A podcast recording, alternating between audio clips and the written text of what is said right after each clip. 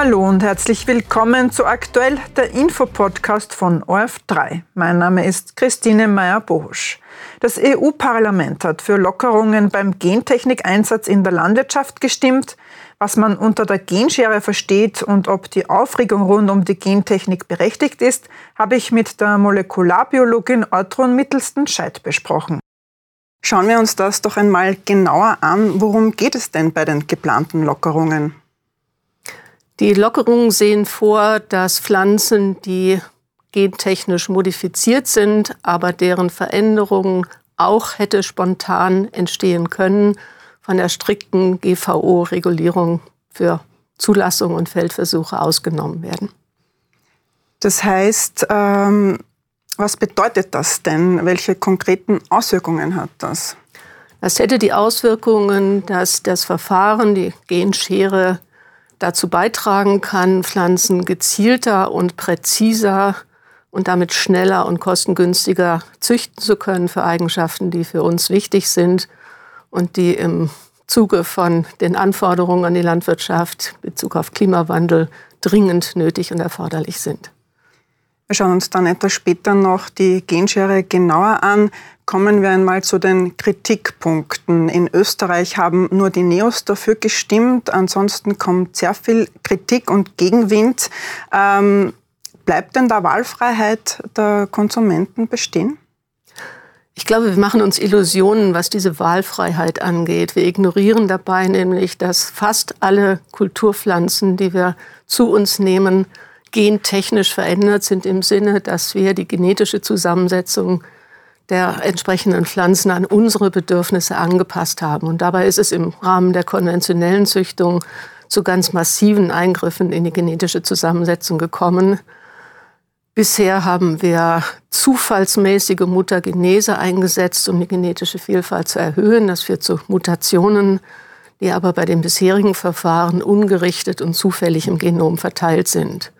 Die neuen Verfahren erlauben jetzt, diese Mutationen gezielt an eine bestimmte Stelle im Genom anzusetzen und sind damit aus der Sicht der Wissenschaft sehr viel präziser, kontrollierbarer und erlauben Züchtungsziele schneller zu erreichen und auch ganz neue Züchtungsziele überhaupt angehen zu können. Zum Beispiel in Pflanzen, die mehrere Kopien von einem Gen haben, die dann alle mutiert werden müssen, um die Eigenschaft entsprechend zu verändern. Also aus wissenschaftlicher Sicht äh, sehen Sie das sehr positiv.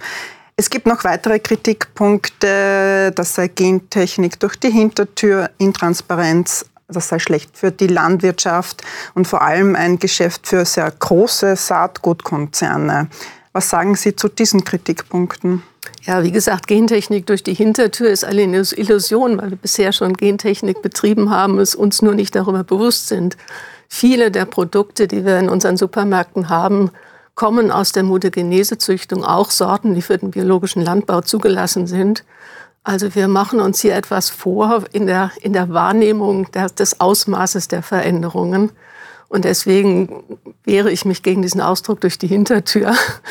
Im Gegenteil, die Vorbereitung für den neuen Richtlinien hat sehr lange gedauert. Es ist sehr viel abgewogen worden, sehr viele wissenschaftliche Argumente berücksichtigt worden. Und deswegen bin ich aus der Sicht der Wissenschaft sehr froh und erleichtert, dass wir in Zukunft diese Techniken anwenden können. Denn ich kann nicht verstehen, warum gerade die Bevölkerungsschichten, die sich eine verträglichere Landwirtschaft wünschen, die natürlichere Verfahren haben, die ressourcenschonend arbeiten wollen, genau diese Techniken ablehnen, die dazu beitragen können, diese Ziele zu erreichen. Natürlich ist es so, dass die neuen Techniken kein Allheilmittel sind. Sie können nicht die Klimakrise als solche verhindern. Aber es ist ein wichtiges und unverzichtbares Werkzeug, um Züchtungsziele schneller und präziser erreichen zu können. Und deswegen kann ich diesen Widerstand einfach nicht verstehen. Schauen wir uns die Techniken genauer an. Ähm, die Grundlage ist ja eine Richtlinie von 2001. Da hat sich viel getan. Es gibt mittlerweile neue Werkzeuge. Sie haben schon angesprochen, äh, etwa die Genschere. Was ist denn das genau? Die Genschere ist ein molekularbiologisches Werkzeug, was eben wie eine Schere arbeitet. Es hat einen Proteinanteil, der die DNA schneiden kann. Aber dieser Schnitt passiert nur an einer bestimmten Stelle, weil dieses Enzym kombiniert wird mit einem Adressenaufkleber in Form einer RNA, die nur an der vorgesehenen Stelle im Genom andockt, dort den Schnitt macht und dieser Schnitt wird dann durch pflanzeneigene Reparaturenzyme wieder zusammengefügt und dabei kommt es eben zu kleinen Veränderungen. Und das ist das gleiche Prinzip, das natürlich bei spontanen Mutationen oder nach Bestrahlung oder Chemikalieneinsatz passiert. Also die Art der Mutation ist völlig identisch mit dem, was wir in der klassischen Züchtung auch ausnutzen, um Vielfalt zu erzeugen. Das ist also völlig identisch. Ähm, gentechnisch hergestellte Pflanzen gelten aber trotzdem immer noch als unnatürlich. Worin liegt denn der Unterschied zwischen Pflanzenzucht und Gentechnik?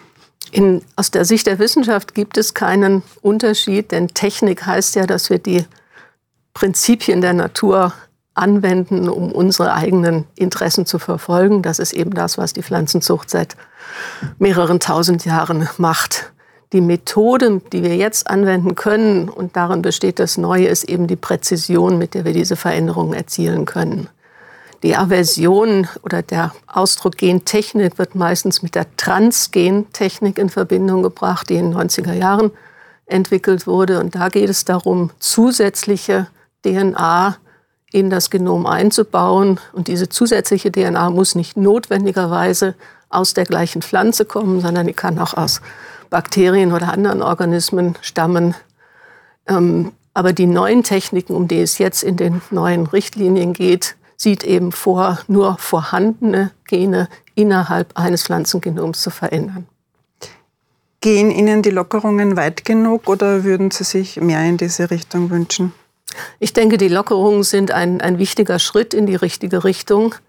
Aber Wissenschaft entwickelt sich, Technologien entwickeln sich. Auch die Genschere hat inzwischen ganz viele verschiedene Varianten, die unterschiedliche Veränderungen ausüben können. Also wir sollten sehen, dass wir mit der gesetzlichen Regelung nicht der Wissenschaft um Meilen hinterherhinken. Das heißt, wir sollten ständig überlegen, was die neuen Techniken können und welches Potenzial steckt, darin steckt. Und wir sollten vor allen Dingen auch abwägen, welche Risiken wir eingehen, wenn wir auf die Anwendung verzichten. Es ist also ein ständiger Prozess. Frau Mittelsten-Scheid, vielen Dank für das Gespräch und für Ihr Kommen. Vielen Dank für die Einladung. Gerne.